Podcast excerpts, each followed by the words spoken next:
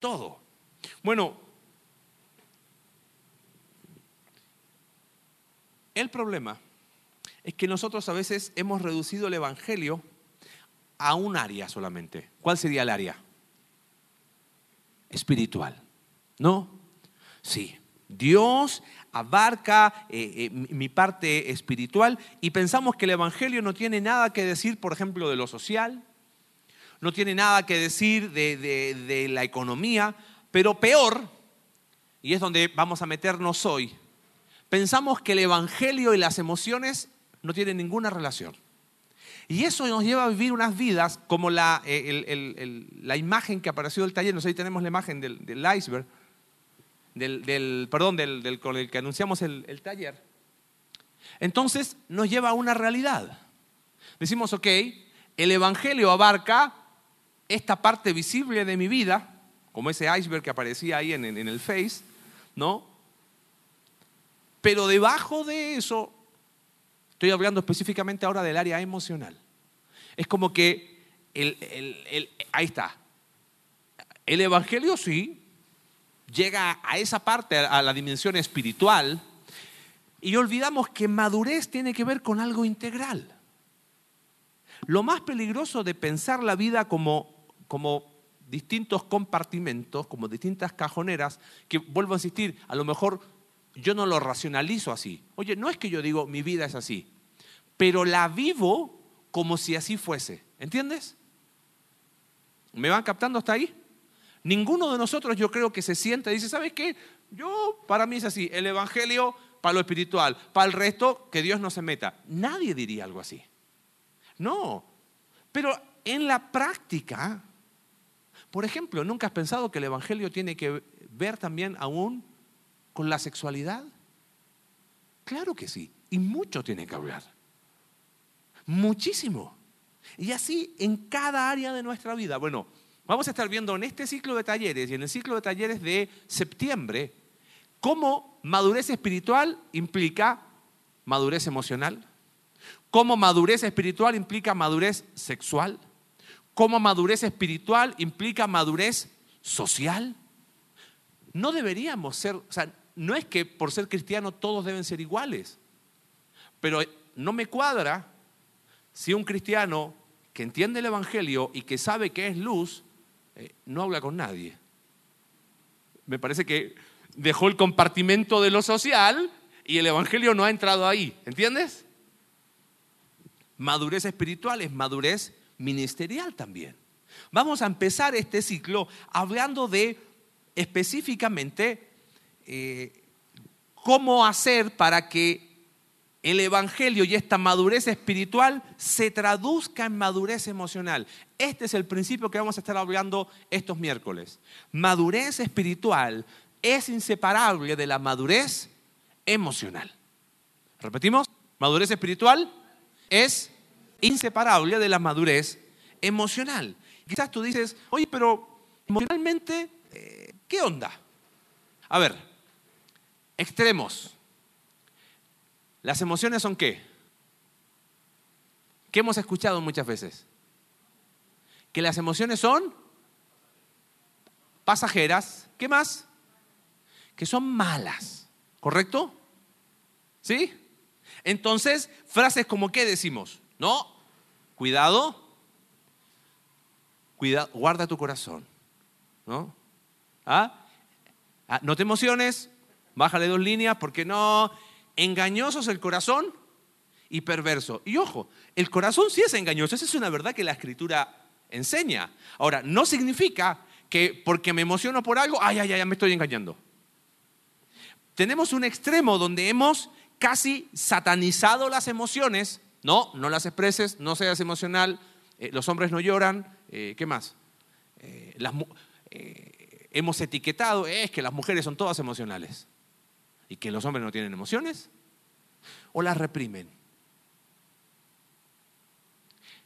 Como que tenemos un extremo donde decimos todo lo, lo emocional es malo, no lo expreses, no lo digas, reprímelo. Y después tenemos otro extremo donde pensamos que ser emocional es llorar y eso está mal. Pero tenemos el otro extremo donde de repente tienes personas que cuando emocionalmente están bien, están tocando qué? El cielo. Y cuando emocionalmente están mal, quieren dejar de vivir. Cuando emocionalmente están bien, no hombre, vienen a la iglesia, no faltan cada domingo, son parte de lo que tú dices, wow. Y de repente se perdieron. Y uno dice, ¿qué pasó? Eh, me enfrié, que me desanimé. No, pues ya, ya voy a volver. Entonces, como que al final, su estabilidad depende de cómo están sus emociones. Ni, ni, el extremo de satanizar las emociones, ni el extremo de terminar siendo controlado por las emociones, pero cómo tener madurez espiritual ligada a la madurez emocional.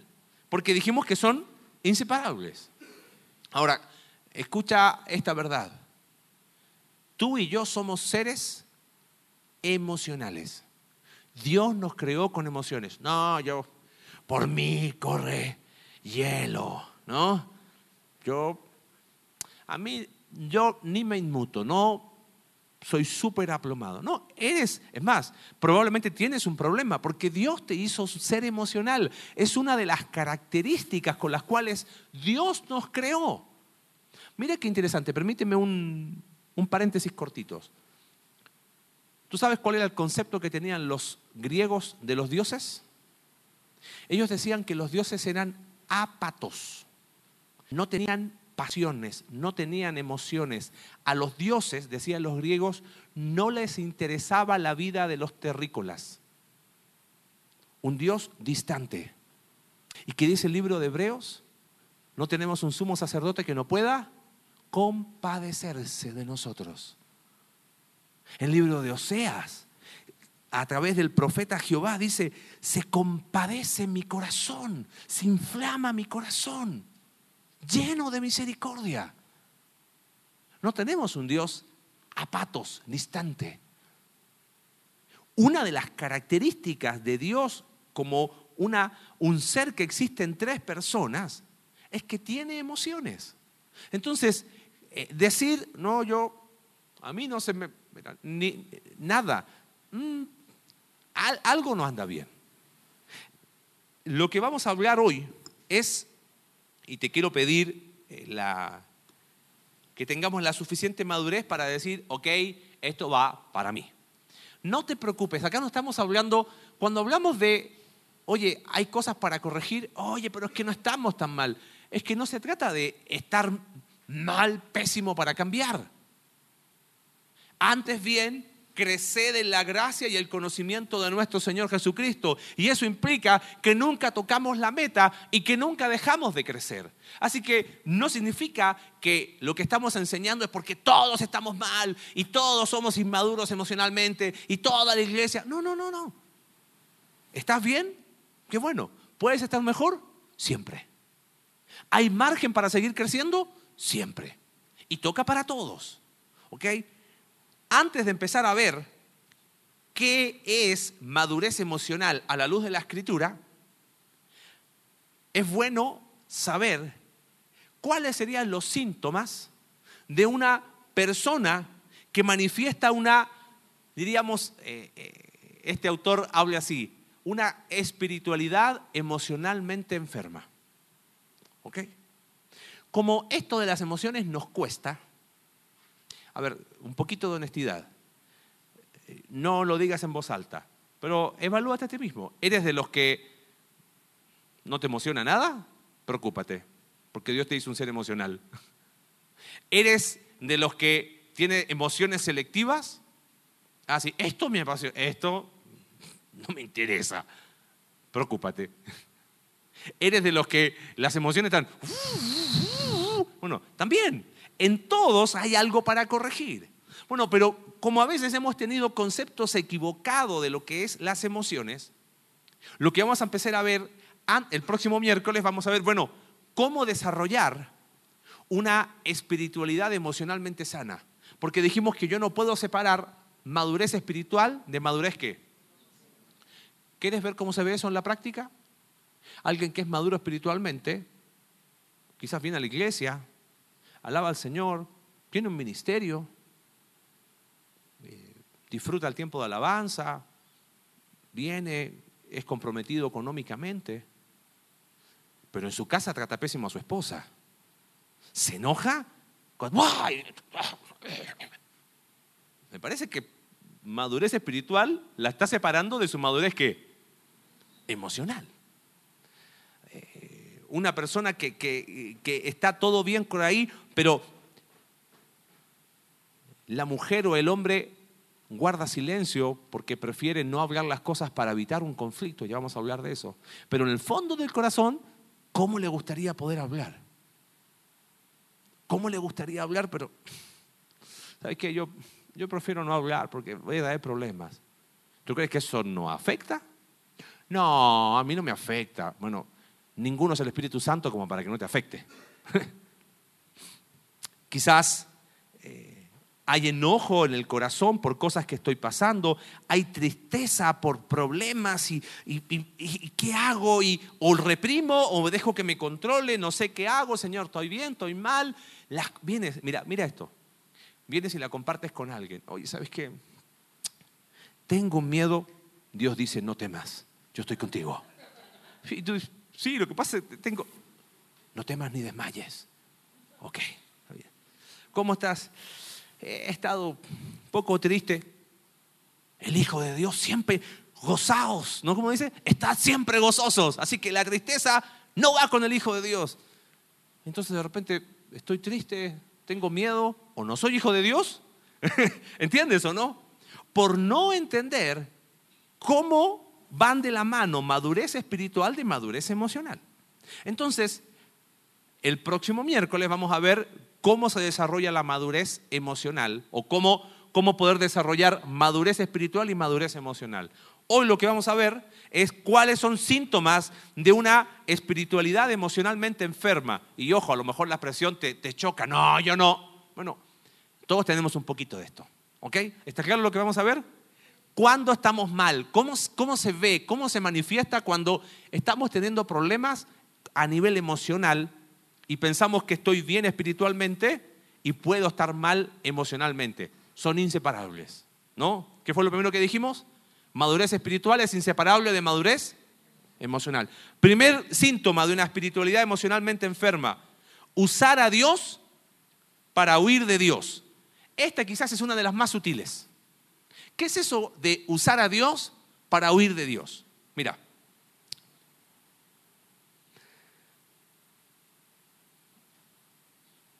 Todos tenemos áreas en las cuales necesitamos crecer espiritualmente. ¿Correcto? Está bien. Pero eh, yo quiero hoy, quiero, quiero, quiero que hablemos. Hay algo que, llevamos bien de tiempo, hay algo que me ha llamado mucho la atención últimamente. El peligro del lugar común. ¿Sabes lo que es eso?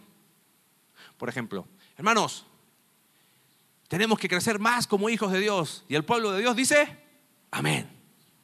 ¿Estás en problemas? Dios nunca te deja. ¿Y ustedes qué dicen? Amén. Y el lugar común no genera anticuerpos, pero no soluciona nada.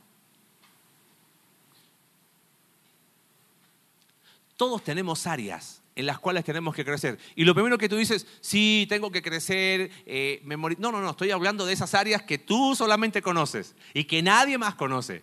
Y que no te gusta hablarlas y eh, no tiene por qué meterse en esa área. ¿Cómo tapo esas áreas? Una forma fácil, ¿sabes cuál es? Me lleno de responsabilidades en la iglesia. Estoy así, pila en la iglesia, pa, pa, pa. Estoy haciendo muchas cosas para Dios. Estoy cumpliendo, estoy lleno de responsabilidades con lo que Dios quiere. No, hombre, voy el lunes a la iglesia, hago esto, hago esto, hago esto. Pero no paro para hablar lo que tengo que hablar. ¿Quieres un ejemplo bíblico? El libro de Jonás. ¿Te acuerdas quién era Jonás? Ok. ¿Qué le dijo Dios a Jonás? Ve a Nínive y qué? Y predica. ¿Y qué dijo Jonás? No voy. Así me gusta. Honesto. Ok. Y no fue.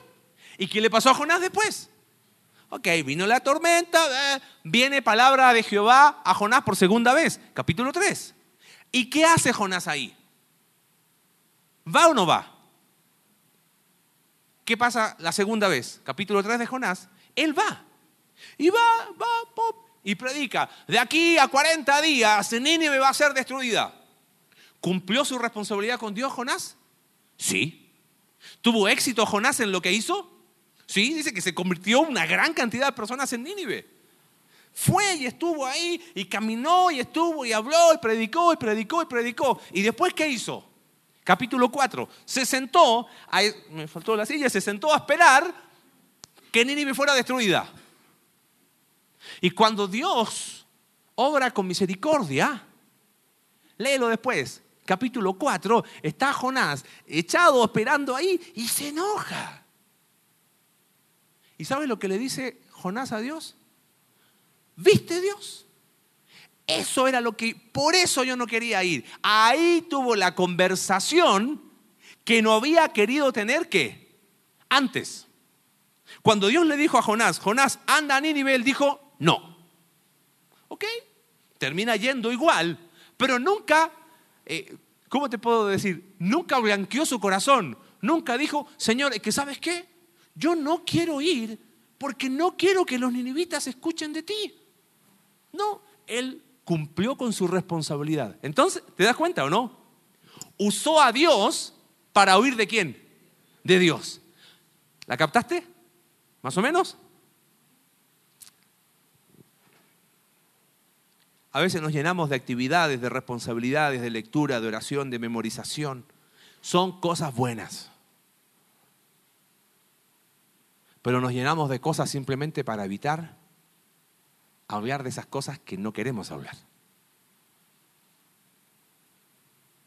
¿Me captó? Y seguimos emocionalmente frustrados. Creo que Jonás es el ejemplo así preciso. Porque cumplió con Dios, Sí. ¿Cumplió con su responsabilidad? Sí. Pero no quiso tener la conversación y lamentablemente después la termina teniendo. Ya era tarde. Este quizás es el más sutil y es como que, a ver, todavía no le puedo volver a explicar. Alguien que no entendió, vuelvo a explicar otra vez. Estamos dando síntomas de una espiritualidad emocionalmente enferma. Personas que creen que por llenarse de responsabilidades está todo bien con Dios.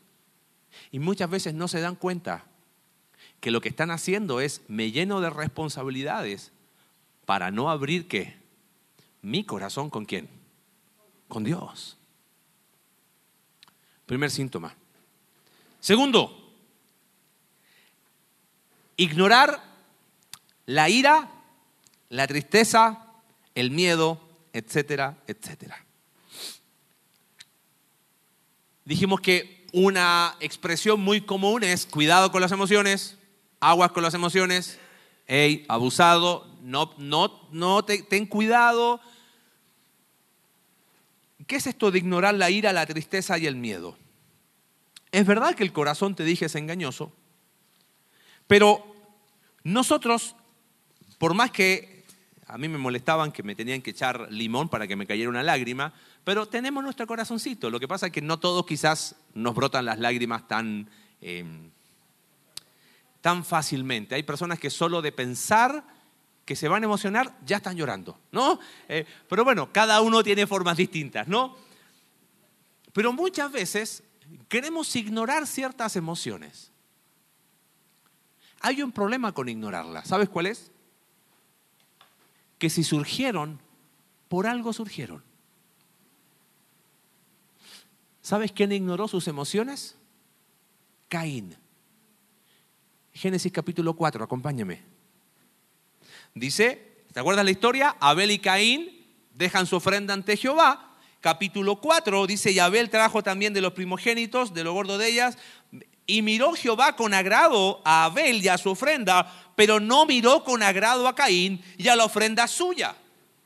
¿Y qué pasó con Caín? Se ensañó, se enojó en gran manera y aún le afectó y decayó qué? Su semblante. Es el primer deprimido en la Biblia. Y claro, el hombre con la mejor intención llevó su ofrenda y Dios no miró con agrado y, estuvo mal. Y mira lo interesante, y aquí me encanta lo que hace Dios. Porque ¿quién busca a quién? ¿Caín busca a Dios o Dios busca a Caín? Dios busca a Caín. Esa es la historia de todos, ¿eh? ¿O acaso tú buscaste a Dios? Él nos buscó a nosotros. Y le dice Dios a Caín, oye Caín, ¿por qué te has enojado? ¿Por qué te has ensañado? ¿Por qué estás así con ira, con, con, con frustración? ¿Y por qué ha decaído tu semblante? Si bien hiciereis, no serás enaltecido. Y si no hicieres bien, el pecado está a la puerta. Con todo esto a ti será su deseo y tú te enseñarás de él. ¿Reaccionó Caín aún a lo que Dios le dijo? No, lo ignoró. ¿Y él qué hizo? Dejó que la ira, que el enojo, que la frustración lo ignoró, pero es imposible, somos seres emocionales. ¿Qué terminó haciendo Caín? Matando a su hermano. No estoy diciendo que, quiero que me entienda, ah, entonces, ¿me puedo enojar por todo? No, no estoy diciendo eso. Ah, entonces puedo tener ira y no pecar. No, Santiago capítulo 1, verso 20 dice claramente, porque la ira del hombre no obra qué cosa? La justicia de Dios. Entonces no estoy diciendo con esto que, ah, no importa, enójate porque dijeron en la iglesia que no es pecado enojarse. No, no, no. Hay un peligro en ignorar lo que te molesta. Decir, ay, no, no, no, no, no. Pero a ver, espérate, ¿por qué? Porque puede ser que te estés molestando por las cosas incorrectas. Y el problema no es que te moleste, el problema es que tú te enojas por las cosas incorrectas. Pero hay algo que justo esta mañana leí. Mira, ignorar aún tristeza y lo que te decía, miedo. Tengo miedo. No, porque un cristiano jamás. Oye, fíjate, Primera de Corintios capítulo 2, verso 3. No, porque un hijo del rey jamás tiene miedo, amigo. Pablo, que era hijo del rey, dice 1 Corintios capítulo 2, verso 3, y estuve entre vosotros con debilidad y mucho temor y temblor. O sea, Pablo reconocía que, que le temblaban las piernas. Estos sentimientos y estas emociones son como el hambre. ¿El hambre a qué te lleva? A comer. Bueno, Señor, tengo miedo, me abrazo a ti. ¿Entiendes? Y confío en ti. Pero a veces nosotros, por miedo a lo emocional, ignoramos. No, oye, pero, no, la verdad yo no, no tengo miedo, no, yo. Y por dentro, da que, que, te, te desmayas. En vez de depender de Dios y abrazarte a Dios, crecimos con el chip de siempre digno, siempre compuesto, siempre bien, siempre la sonrisa, siempre la actitud. No, brother, ¿sabes qué? No sé cómo hacerle. Estoy frustrado. Caín ignoró eso y le fue mal. Ahora, hay algo que me llamó la atención hoy, justo leía algo de, en cuanto a la ira. Eh, es delgada la línea entre decir, bueno, yo tengo ira, pero no pecaminosa, ¿ok? Híjole, la línea es así de un milímetro. Yo te animaría a no, a no pisarla, ¿ok? Pero hay algo que me llamó la atención hoy. Te quiero leer el texto. Dice, ¿qué es la ira santa?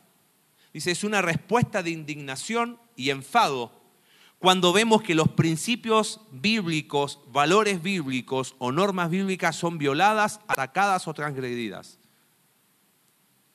Hay cosas que exigen una respuesta, no nos permiten quedarnos indiferentes, que nos remueven por dentro. Y aun si está en nuestra mano, dice este autor, nos llevan a la acción como respuesta.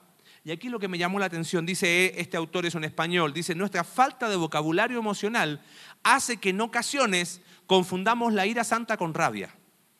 La ira se puede convertir en rabia cuando perdemos el control y estamos fuera de nosotros mismos. Es más, la ira santa es un signo de salud moral. Es una indicación que no somos indiferentes ante determinadas realidades.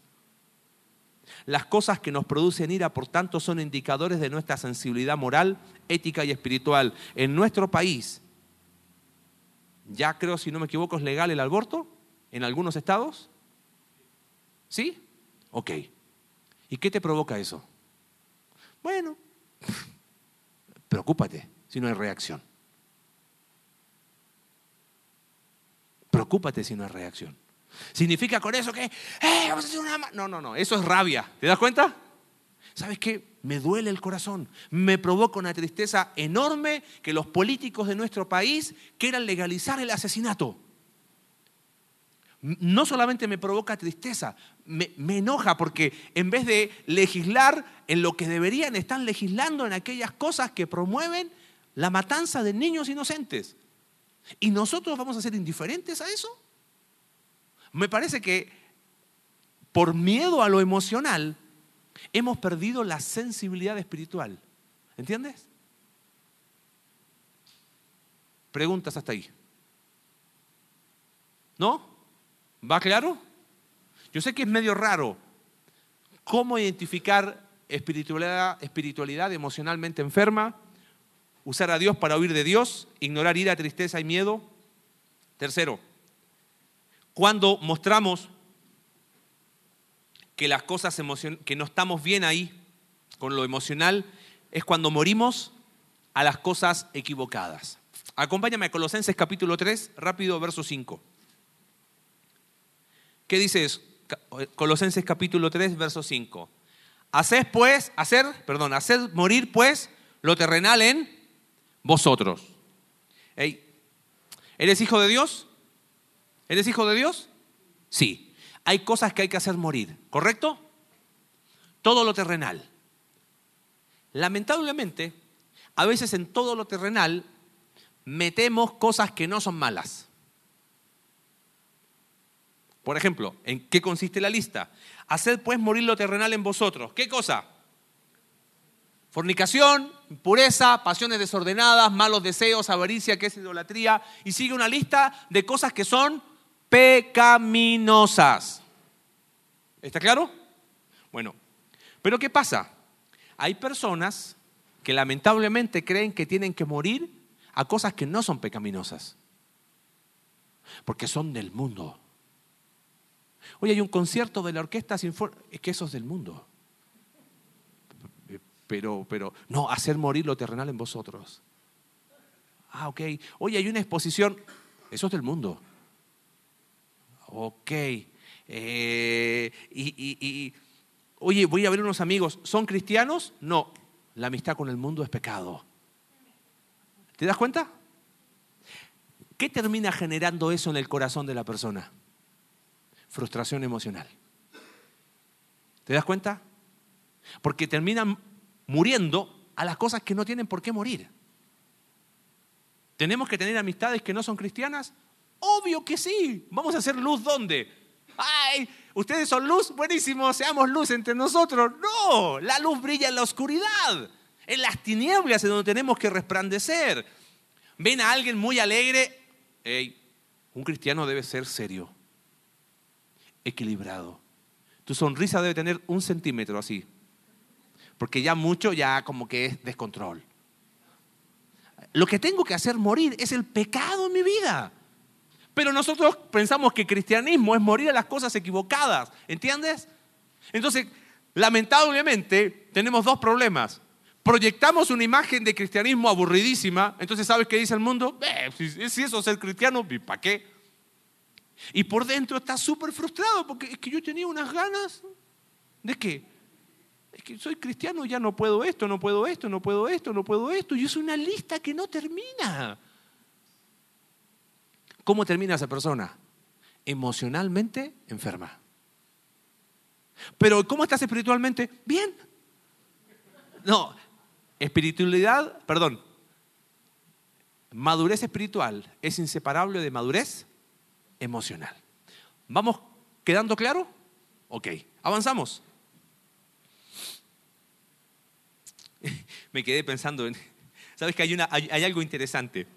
A veces hago algunas preguntas, me hago unas preguntas a mí mismo, hablo conmigo al espejo solo y me respondo a veces también. ¿Con qué sueñas? ¿Qué te gustaría? Y es como que te lo pregunta un cristiano y sabes que la respuesta es ser un siervo para Dios. No, bobo, te estoy preguntando qué te gustaría. Ah, tomar unas vacaciones. Ay, qué, qué, qué, terrenal. Está mal, qué carnal, qué poco visión espiritual. Está, ¿ah? donde sea, dice. Ahí, ahí es más pecaminoso. No, tiene que ser un retiro espiritual a las montañas. ¿Te das cuenta? A veces nosotros pensamos que tenemos que morir a cosas que, que no tenemos que morir. Y sabes que lo más peligroso es que pensamos que ser cristiano es un estándar con una lista de cosas para hacer y no hacer. El día que, te digan, mira, ¿vas a ser cristiano? Mira, acá está la lista, amigo. ¿eh? En esta iglesia hemos dicho, vamos a marcar, eh, estoy bien de tiempo. Te quiero aclarar algo que lo hemos visto en el curso de fundamentos. Si tomaste fundamentos, lo escuchaste, lo vamos a repasar otra vez, y si no tomaste fundamentos, eh, si, si, no te quieres quedar en el purgatorio, tienes que tomar fundamentos. No, no, esa era cuando estaba en el otro lado. Un principio, para que sea principio bíblico, es atemporal. Un principio, para que sea principio, tiene que ser bíblico y atemporal. Y eso es una convicción. Porque hay personas que dicen, es que no es mi convicción hacer tal o cual cosa. No, esa es tu preferencia. Porque convicción es algo que yo abrazo porque es un principio. Y para que sea principio, tiene que tener, tiene que tener base bíblica y debe ser atemporal. Por ejemplo, una vida santa. Ese es un principio. ¿Se da cuenta?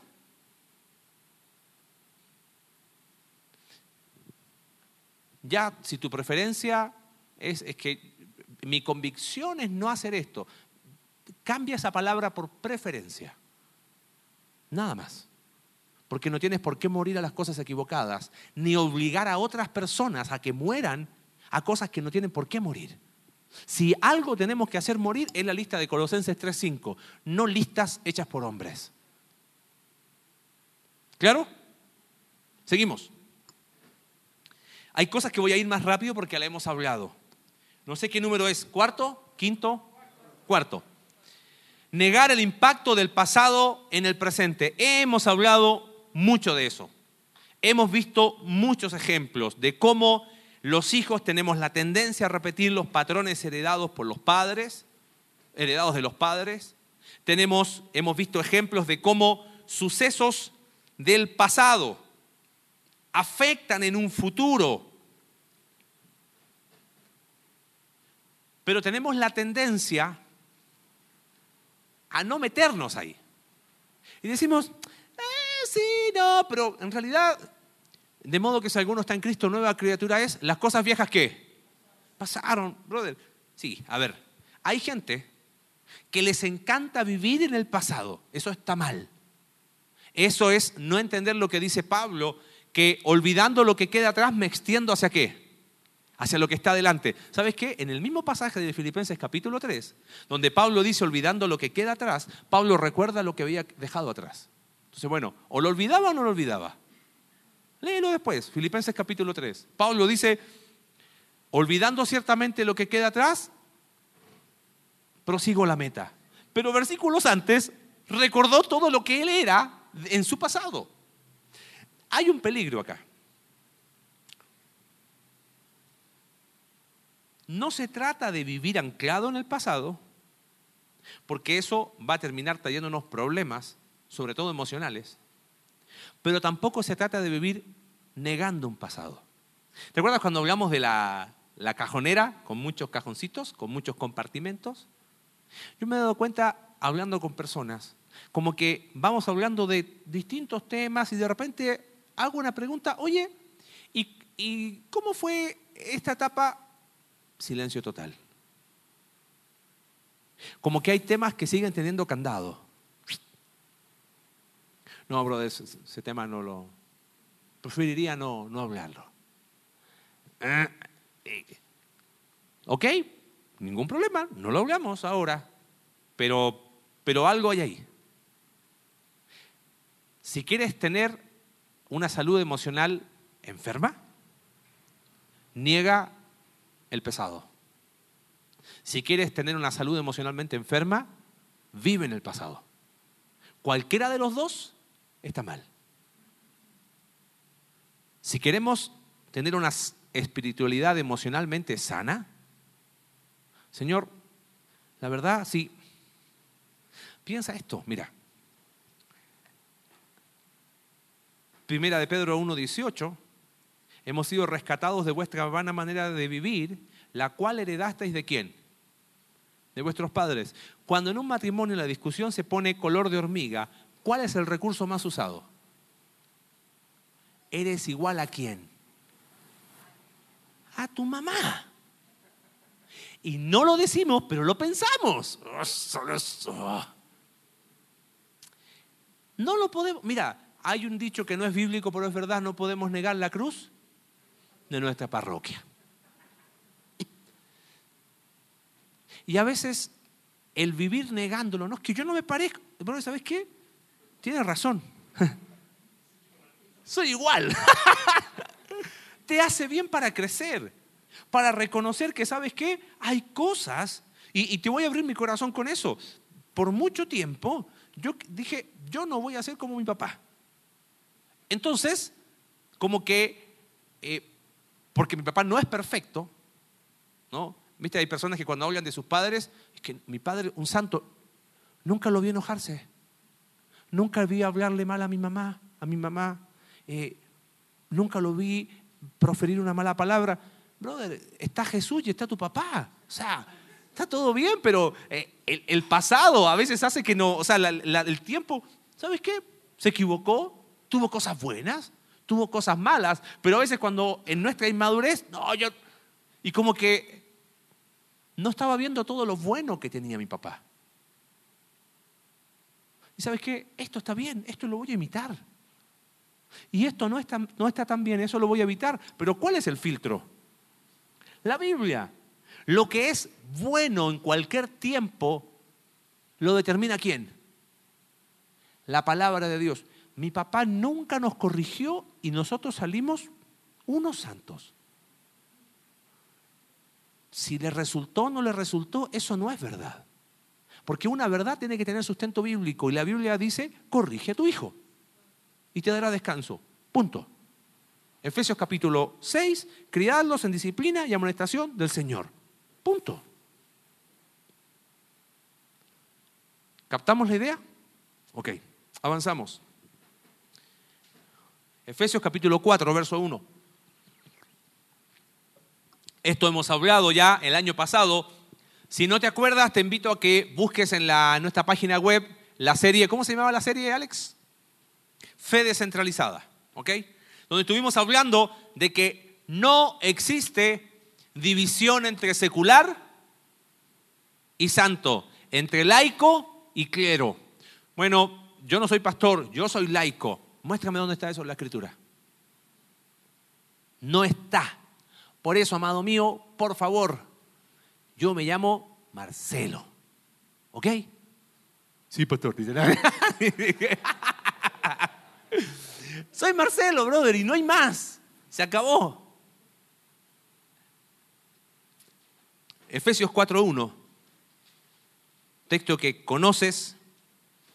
Yo pues preso en el Señor, os ruego que tengan un diario vivir, un andar, como es digno del llamado, de la vocación con que fuimos llamados. Aprendimos en esa serie. Todo cristiano es llamado por Dios para ser parte de lo que Dios está haciendo en el mundo. Hay una confusión aberrante. Ay, es que yo no soy llamado. Es que yo nunca he sentido el llamado. ¿eh? Emocional, ¿ves? Brother, te aviso, Dios te ha llamado. Porque dice Efesios, yo pues os ruego que andéis, y le está escribiendo a la iglesia, todos somos llamados. Es más, versículo 7, eh, pero a cada uno de nosotros, y la idea es, a todos y cada uno fue dada la gracia conforme a la medida del don de Cristo. Todos hemos sido llamados, todos hemos recibido una medida de gracia, todos somos responsables ante Dios por ello. Verso 12, Dios pone a personas en el liderazgo para perfeccionar a los santos para la obra del ministerio. Todos hacemos la obra del ministerio. Colosenses capítulo 3, te hago la lectura porque está buenísimo leerlo completo. Y todo lo que hacéis, ¿qué incluye todo? ¿Venir a la iglesia? No, todo. Sea de palabra o de hecho, hacedlo todo en el nombre del Señor Jesús, dando gracias a Dios Padre por medio de Él. Y empieza, casadas lo hacen para el Señor. Maridos aman al Señor. hijos, obedecen en al, al Señor. Padres, no exasperéis para que no se desalienten. Siervos, obedeced en todo a vuestros amos terrenales, no sirviendo al ojo como los que quieren agradar a los hombres, sino con corazón sincero temiendo a Dios. Y todo lo que hagáis, otra vez el todo, hacedlo de corazón como para el Señor y no para los hombres, sabiendo que del Señor recibiréis la recompensa de la herencia. Y esta expresión me encanta, porque a Cristo el Señor servís. ¿Dónde viene el problema? Personas que dicen, ah, Dios no se tiene que meter en el compartimento de mi trabajo. ¿eh? Y volvemos al iceberg. Entonces, espiritualmente, sí, yo vengo a la iglesia. ¿Y tu trabajo? No, hombre, mal testimonio, nadie quiere saber nada contigo, deudas por aquí, deudas por allá. El problema viene cuando no asumimos que trabajamos para Dios. Y también está el otro extremo, ¿eh? Alguien que ve su trabajo como una pérdida de tiempo, dice, ay, cómo me gustaría tener más tiempo para servir al Señor, pierdo mi tiempo en el trabajo secular. Brother, perdón que te diga brother, hermano en Cristo. Amigo mío, es que me siento como en casa, ¿ok? Trabajas para Dios. Cuando tú crees que estás perdiendo el tiempo en tu trabajo, es donde viene la frustración, donde viene el problema emocional y estás frustrado, amargado. Entonces, pensamos que puedo separar madurez espiritual de madurez qué? Emocional. Pero cuando yo entiendo que todo es para Dios. Oye, me ha, me ha pasado de los dos extremos de personas que no ven su trabajo como lo que debería ser el acto más básico de adoración y están frustrados y no se dan cuenta porque, porque tengo que ir al trabajo, que trabajo. Trabajas para Dios, hermano. Y por otro lado, me ha pasado, sobre todo con exalumnos que terminan su, su tiempo de preparación en el instituto bíblico, vuelven a su ciudad, vuelven a su iglesia y tienen que buscar un trabajo. Y yo les pregunto, ¿cómo estás? Ahí estoy. ¿Qué onda? O pregunto a alguien por otro, oye, ¿sabes algo de Juanito? Ah, ahí está más o menos, está trabajando. Eh, pero más o menos, ¿por qué? ¿Está mal de salud? No, es que está en un, tanto un trabajo secular, es más, se metió a la universidad. ¿Y dónde está lo malo ahí? No, es que, es que, es que está en algo. No, pues que no hay vida secular y no hay vida santa. Todo lo que hacemos, ¿lo hacemos para quién? Para Dios. Dividir eso trae problemas emocionales. Y después nos preguntamos por qué estamos como estamos. Y pensamos que podemos estar bien espiritualmente y mal emocionalmente. Dijimos que ambas cosas son qué? Inseparables. Avanzamos. ¿Preguntas hasta ahí? ¿Sí? ¿Con confianza? ¿No? Dime. ¿Sí? Ajá. Hágala nomás.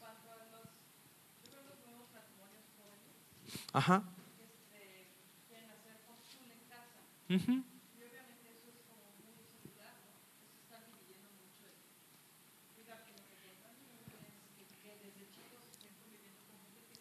Sí, ahora, ahora la repito.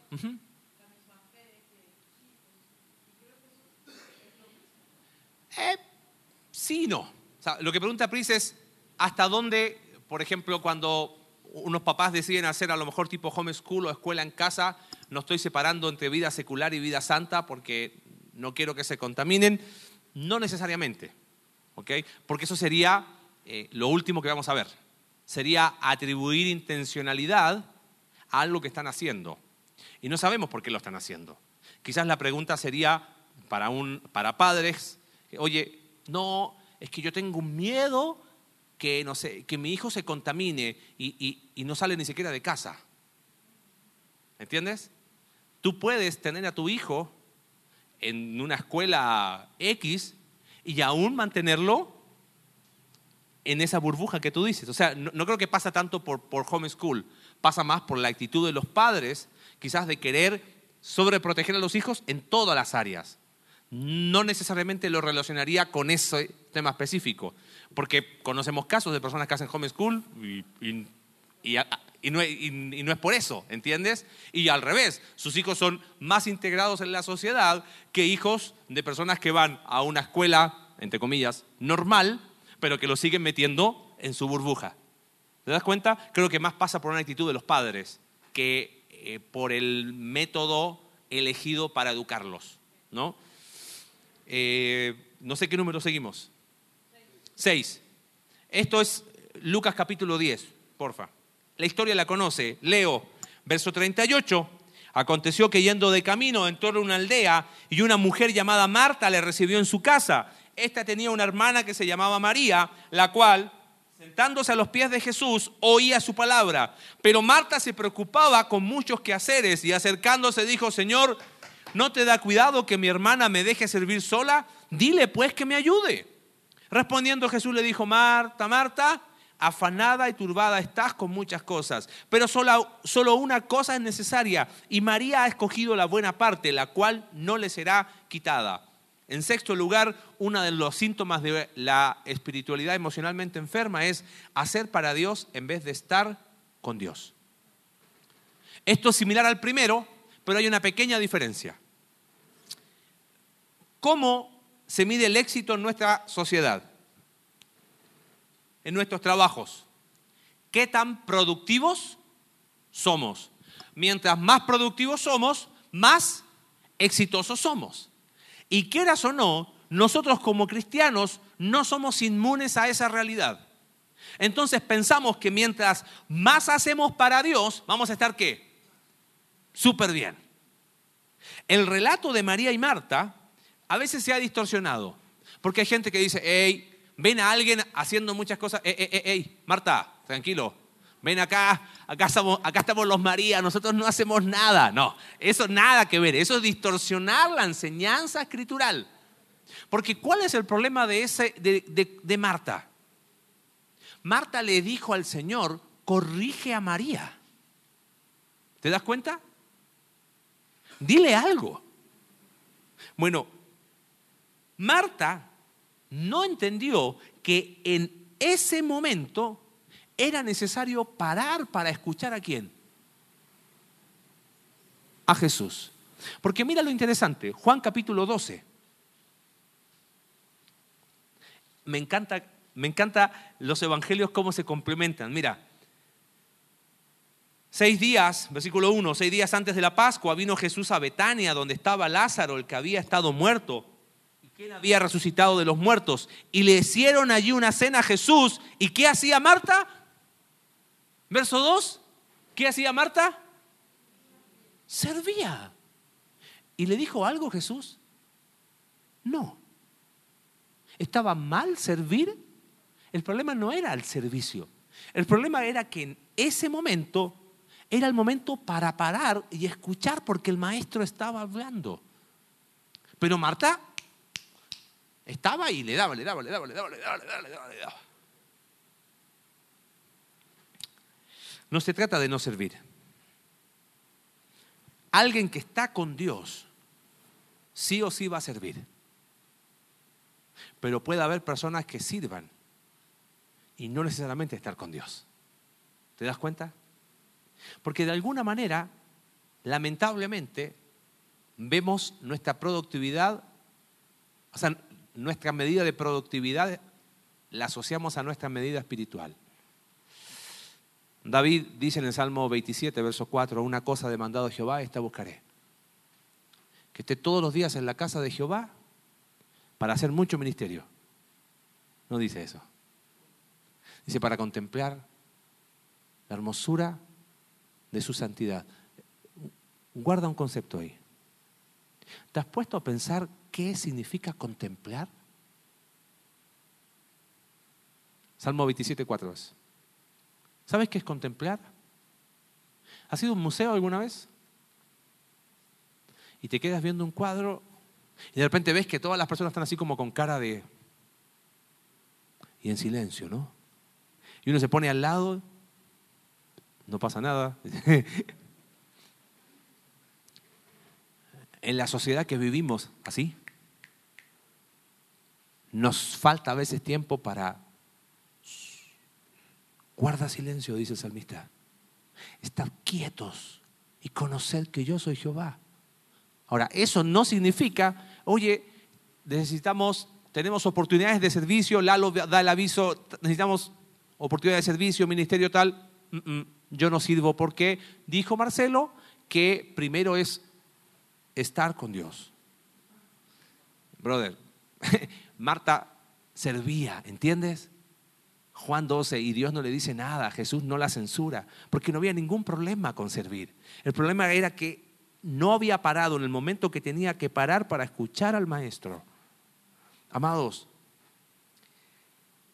eh, no midas la espiritualidad de una persona por el servicio, por el trabajo que hace. Imagínate un domingo, vamos a hacer un servicio distinto. Vamos a hacer un servicio silencioso. ¿Te animaría tanto como un servicio bullicioso? y sabes que está bueno el silencio. Está buena la quietud. Está bueno parar.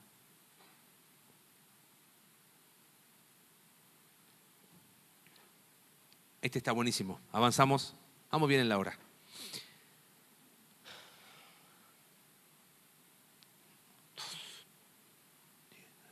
Siete.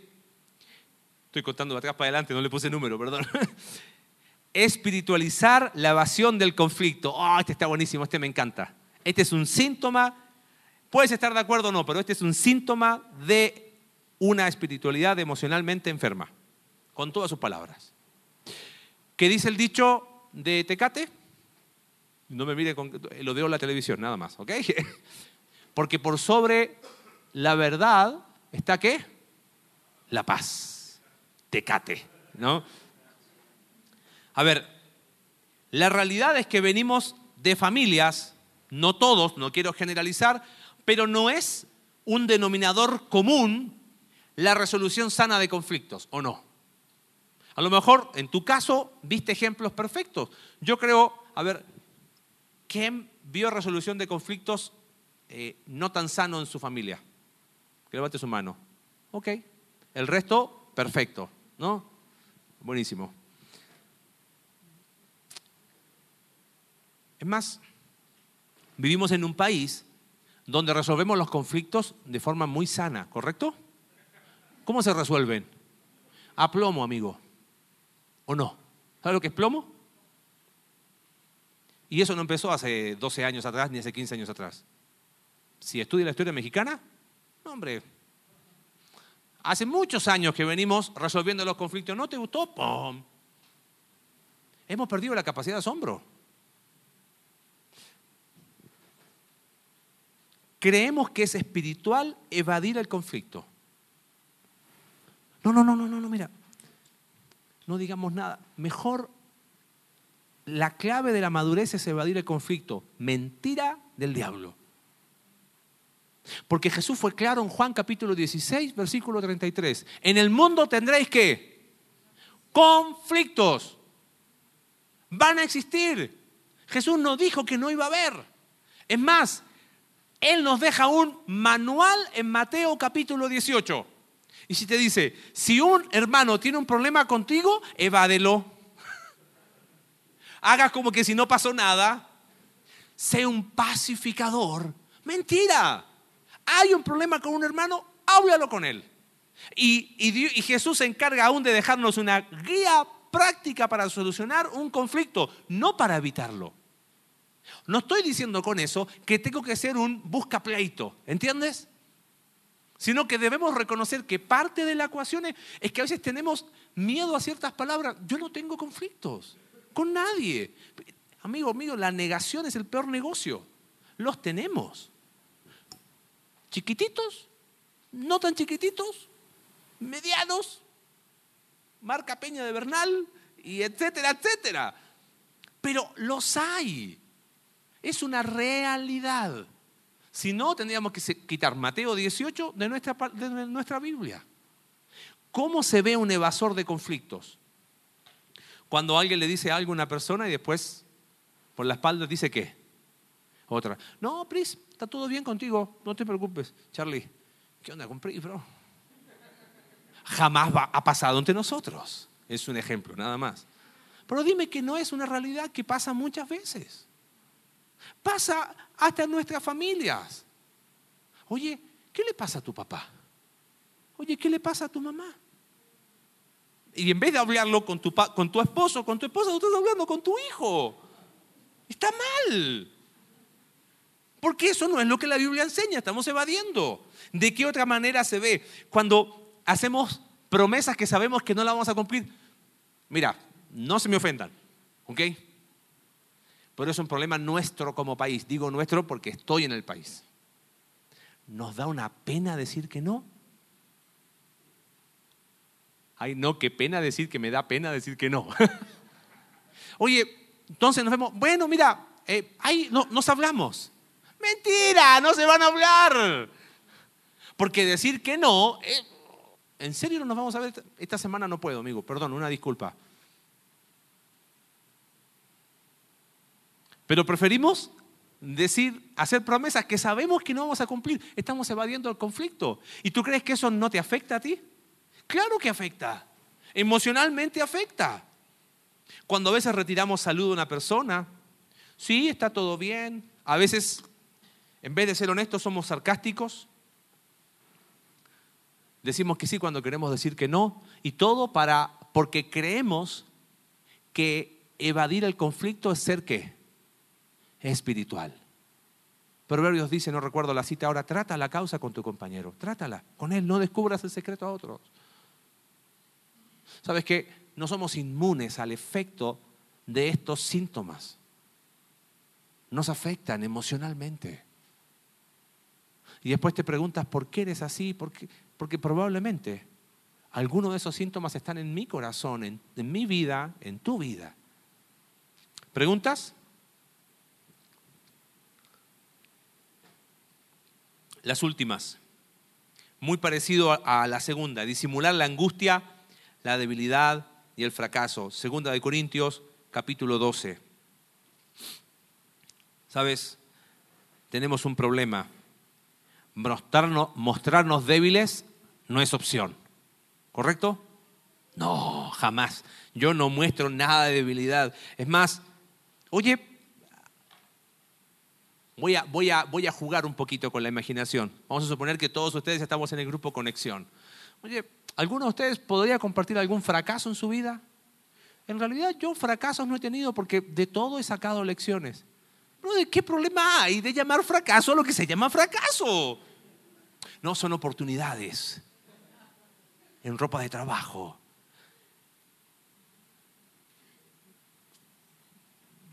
Tenemos que mostrarnos siempre fuertes.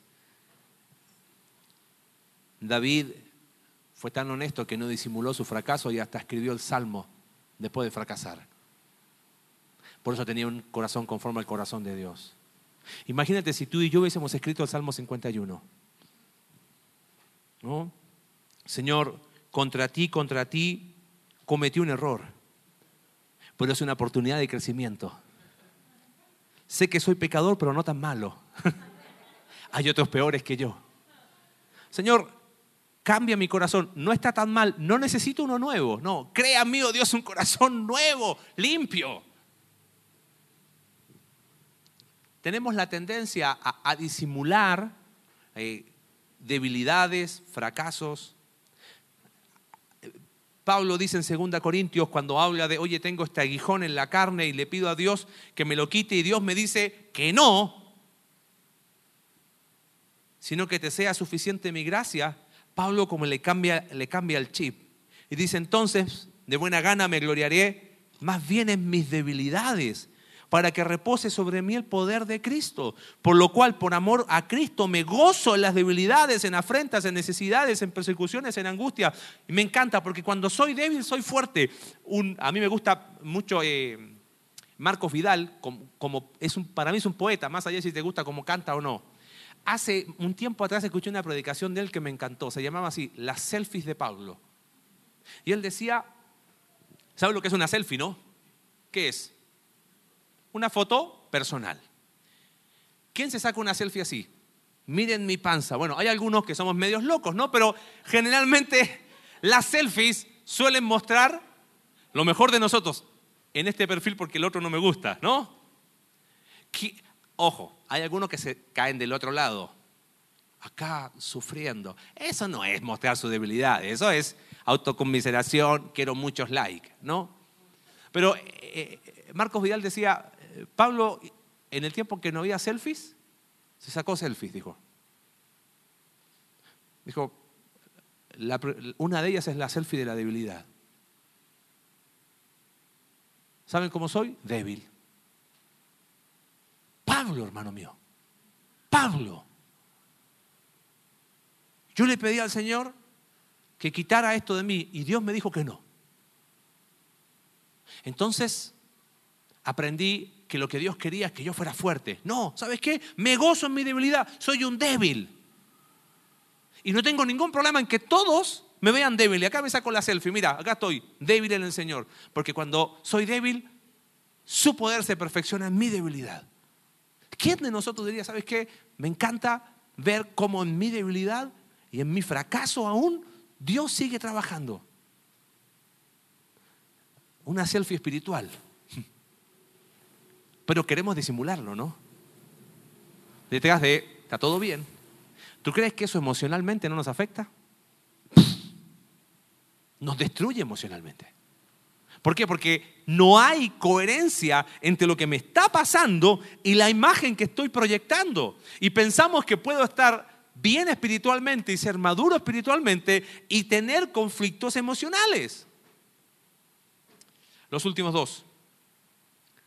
Gálatas capítulo 6, de esto hablamos mucho, solamente lo cito. Si algo destruye la salud emocional es vivir sin límites. ¿Te acuerdas que estuvimos hablando de talleres en límites? Hablamos del círculo de responsabilidad y preocupaciones. ¿Cómo se ve cuando una persona asume como responsabilidad? Aquí teníamos Ah, eran, eran cuatro, cuatro perfiles. El complaciente. A todo dice que sí. ¿Cómo crees que termina emocionalmente? Ay, sí, todo sí, sí, sí, sí, sí. Después es todos me piden cosas. Hablábamos del, del evasor, que no, no, yo no, no, necesito ayuda de nadie. Oye, no, yo, yo estoy bien. Y después llegas a casa, Sí, a nadie le importo esa iglesia, a nadie se preocupa por mí, nadie. Evasor. Hablábamos del controlador que se mete y, quiere controlar lo que todos hacen. ¿Sabes? Vivir sin límites. Pocas cosas te consumen más por dentro, sobre todo emocionalmente hablando, que vivir sin límites. Y el esposo dice, ah, yo me casé con una mujer, pero parece que es mi mamá. Y después escuchas a la mamá, habla con mi esposo, porque yo tengo dos hijos, pero no tres.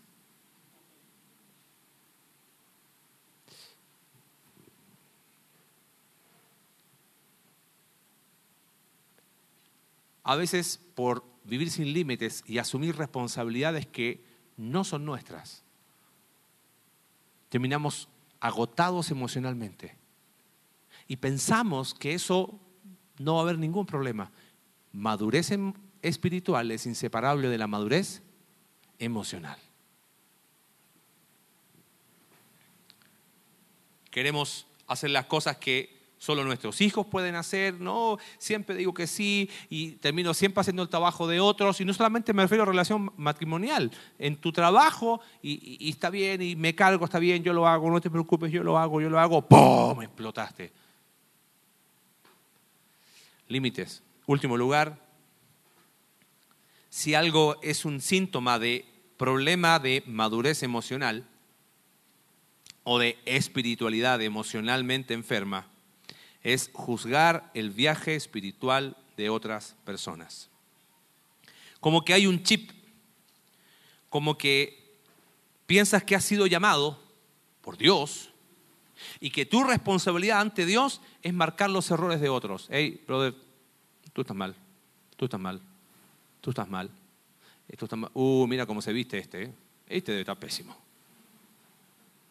¿Escuchaste la música que tenía en el audífono? No, este debe estar súper mal. Es más, sientes que si tú no corriges al otro, estás mal ante Dios. A mí me encanta, me encanta, y, no tengo ningún problema en decirlo así, Juan capítulo 21. Pedro le dice al Señor Jesús, oye Señor Jesús, eh, está todo bien, pero ¿y qué onda con Juan? ¿Sabes cómo le responde Jesús en el idioma griego? ¿Qué te importa a ti? No es problema tuyo, no te compete. Esa es la expresión del verbo. No es de tu incumbencia. Pedro creyó que tenía la responsabilidad de preguntar, ¿y qué pasa con los otros? Oye, ¿qué, ¿qué problema tienes con eso? Tu responsabilidad es que tú me sigas a mí.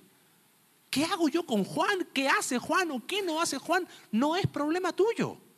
Ahora, no estoy diciendo con eso que tenemos que, ser así, eh, ay, yo no, yo no te juzgo, yo no te juzgo. Entonces, eh, eh, veo, veo a, a, mi hermano cometer un pecado, pecado fragante, y yo voy a decir, ah, yo no estoy llamado, no, ahí no, tú no estás juzgando, ahí estás diciendo, hermano mío, ven, tenemos que hablar.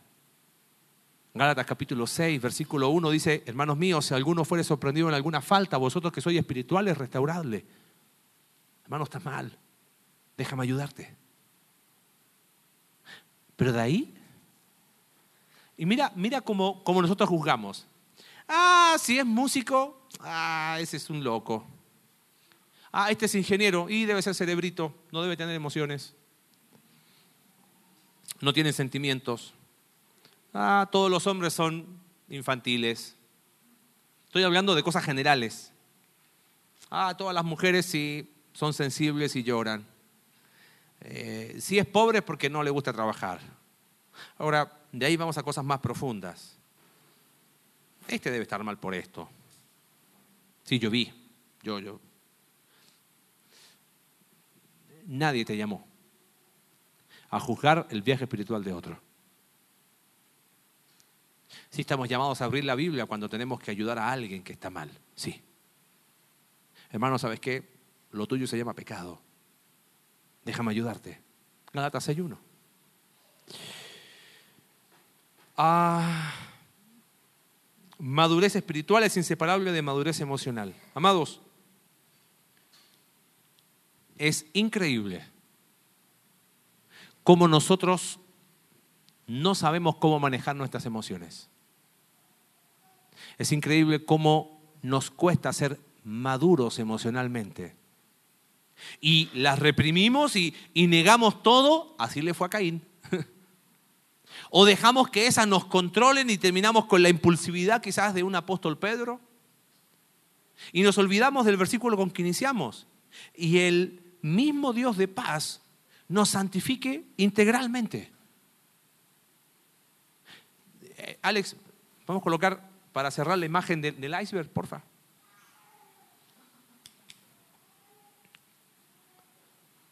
No permitas que esa sea una realidad en tu vida.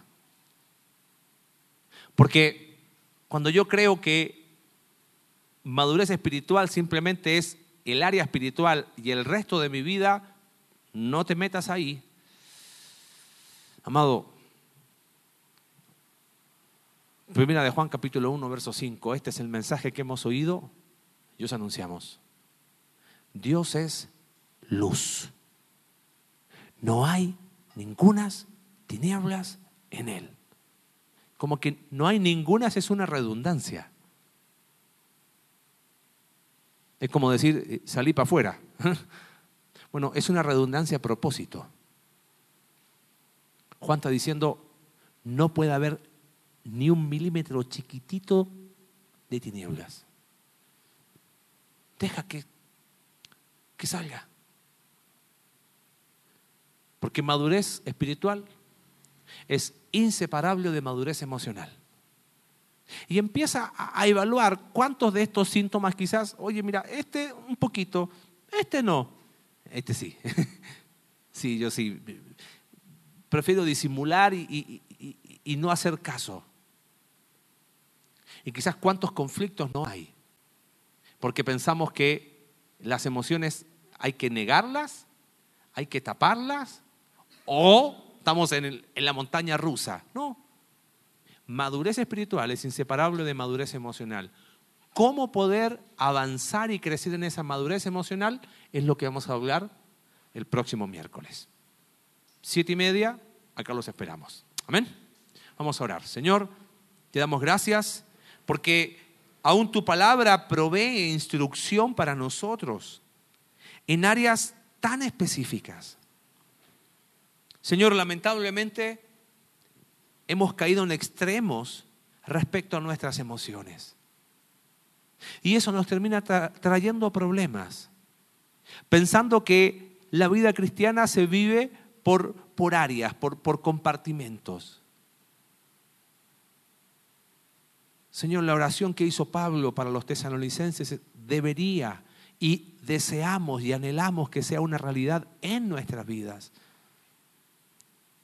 Que tú transformes nuestra vida de forma integral. Que no exista área en nuestra vida en la cual la luz del Evangelio no llegue. Que no seamos como el iceberg, que mostramos quizás que está todo bien. Y bajo la superficie hay cosas que, que hay que salir. Y no estamos diciendo que está absolutamente todo mal y que hay una crisis enorme. Pero Señor, siempre hay margen para seguir creciendo. Haznos sensibles a ver que siempre hay oportunidad para crecer. De que aún no hemos llegado a la meta. ¿Cuánto nos falta del espíritu de Pablo? No lo he alcanzado, ni pretendo haberlo alcanzado, sino prosigo, avanzo, sigo creciendo, reconociendo que quizás una de las áreas en las que más, más necesitamos crecer es en nuestra salud emocional. Permítenos, Señor, entender que madurez espiritual es inseparable de madurez emocional. Hemos visto tragedias de hijos tuyos preciosos que terminan tomando decisiones que arruinan sus vidas por una espiritualidad emocionalmente enferma. Señor, nos ponemos en tus manos.